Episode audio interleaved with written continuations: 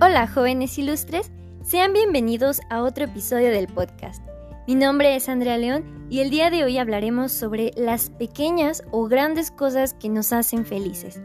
Todos tenemos esa peli que es nuestro lugar seguro y la vemos cada que estamos tristes.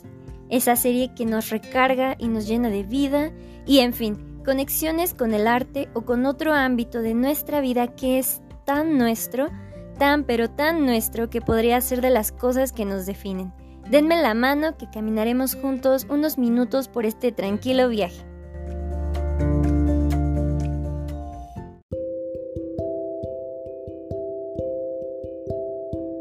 ¿No les pasa que van en el bus con un chingo de calor, parados en medio del tráfico y de repente una voz en la radio dice la hora y que la siguiente canción es... y ¡pum! suena su canción favorita? En medio de toda esa gente muerta en vida, ustedes reviven, sonríen como idiotas y la tararean.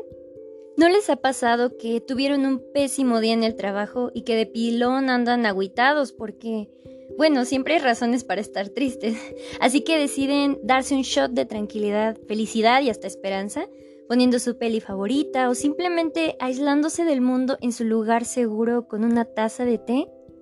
¿Cómo podemos llamarle a estas experiencias que muchas veces van ligadas al arte y que del arte mismo se han fusionado a nuestra vida a tal punto que no podríamos contar nuestra vida de la misma forma sin ellas?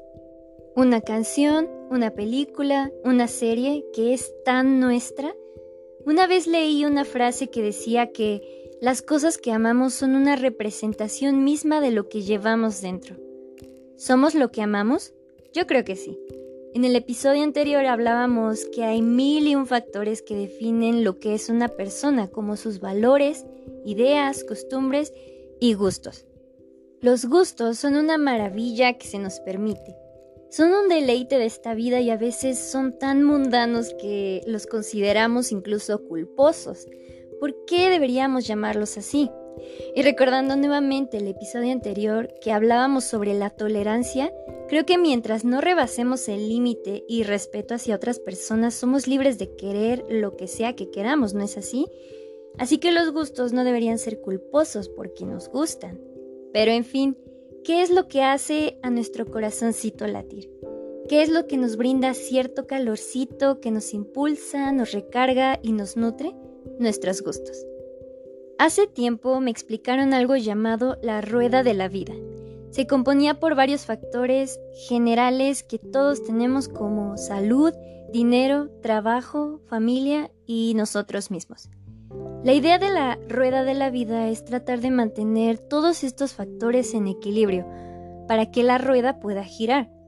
¿Cuántas veces no le hemos dado más prioridad al trabajo y al dinero en vez de a nuestra salud y a la familia? Muchas, muchas veces. Y lo que nos interesa en este episodio de hoy es nosotros mismos y el tiempo que nos dedicamos. En esta rueda de la vida también nosotros somos importantes y muchas veces nos dejamos de lado.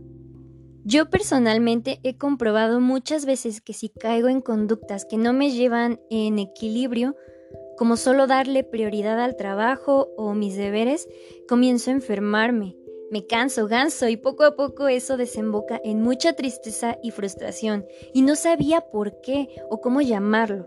La rueda de la vida me permitió darme cuenta de manera muy simple que cuando me encuentro en esas situaciones es probablemente porque solo me enfoco en uno o dos factores y que me estoy dejando en último lugar a mí.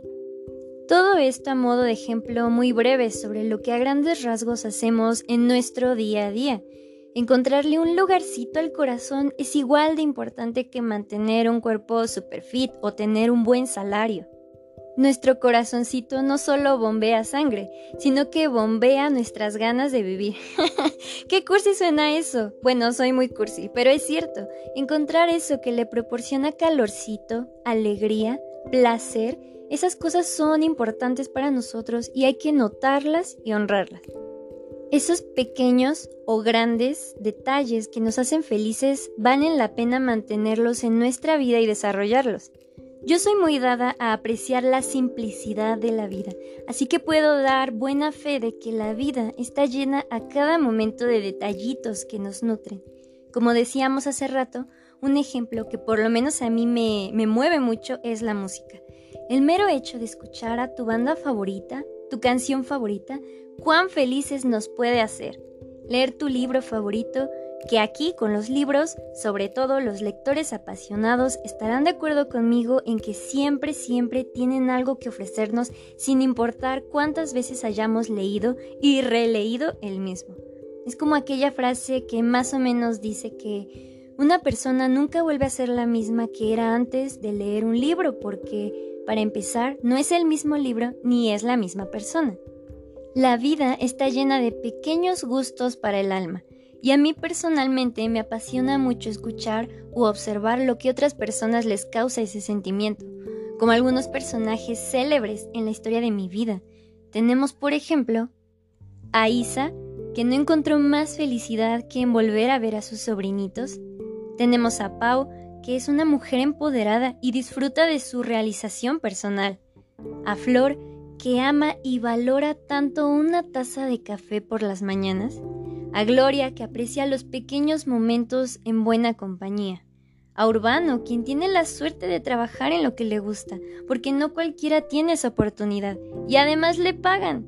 Tenemos a Marianita que ama cuando sus perritos se acuestan junto a ella, a Galatea, el más joven personaje, que ama a sus papás que le hablan y le preguntan qué es lo que piensa.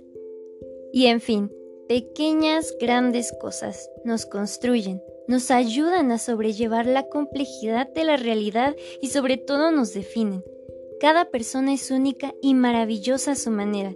Cada quien tiene su pequeño motorcito, su forma de descansar y de encontrar la forma de afilar su sierra, como lo menciona Sean Covey en su libro de los siete hábitos de los adolescentes altamente efectivos. Él menciona que sí, sí, está muy chingón que estés cumpliendo la meta de comprarte ese auto, de tener puro 10 en la escuela o ir al gym todos los días, pero para seguir teniendo esa motivación, el corazón es factor clave. Y si no amas lo que haces, ¿a dónde vamos a parar? de pensarse, de pensarse. Donde el corazón encuentre ese calorcito, ahí es. Honrémoslo y a nosotros mismos, porque solo tenemos una vida y más vale disfrutarla lo más que podamos con lo que tenemos por muy sencillo que sea.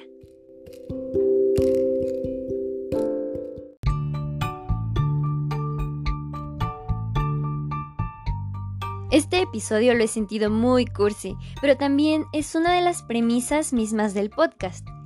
Cómo los pequeños detalles son aquellos que le dan saborcito a la vida, que nos definen y nos construyen Amen esos pequeños detalles de ustedes mismos y no duden que siempre habrá alguien que ame eso de ustedes y que ustedes mismos en sí pueden ser el calorcito del corazón para alguien más. Sin más, pasamos a la sección de ¡Tada! Recomendaciones. Recomendaciones en cine y series. Número 1. Quiero recomendarles una serie que actualmente estoy viendo. Muchos me la recomendaron y no había tenido el tiempo de verla. Es Anne Whitney. Anne aprecia la naturaleza, la honra y la vive con cada célula de su cuerpo, así como todo lo importante de lo que consiste nuestra existencia. 10 de 10. Me ha recordado mucho a Candy del anime ochentero Candy Candy, el cual también recomiendo 100%. Número 2. La película Comer, Rezar, Amar, del 2010, estelarizada por Julia Roberts. Es una historia de una mujer que aparentemente tiene todo para ser feliz, pero no lo es completamente, y un buen día simplemente se vacía por completo. La historia se desarrolla en la búsqueda de esta mujer por sí misma y que conforme avanza va comprendiendo que siempre debe haber un equilibrio entre el corazón, el cerebro y hasta el hígado. 10 de 10. Número 3. Mi maestro el pulpo, del 2020.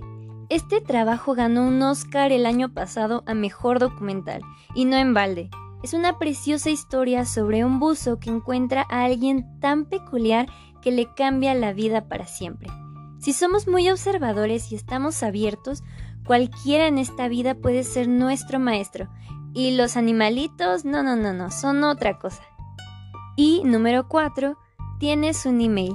de 1998, estelarizada por Tom Hanks y Meg Ryan, una dupla muy clásica de los 80. Esta peli es mi lugar seguro, de esas que le dan calorcito a mi corazón, sobre todo porque me identifico completamente con esa vendedora de libros muy sensible ante las maravillas del mundo y que experimenta una relación con un extraño que aprecia cada pequeño detalle de ella, mucho mejor que su novio. Se dice que siempre hay una persona en el mundo que amará algo de nosotros, así que esperemos encontrarla. Ahora, el día de hoy les propongo un pequeño ejercicio para las recomendaciones en música. ¿Cuál es la banda, artista o canción que cuando la escuchan piensan en ustedes mismos? ¿Y por qué? ¿Con qué se identifican? ¿Qué ven reflejado en ese arte para que sea tan suyo? ¿Lo habían pensado?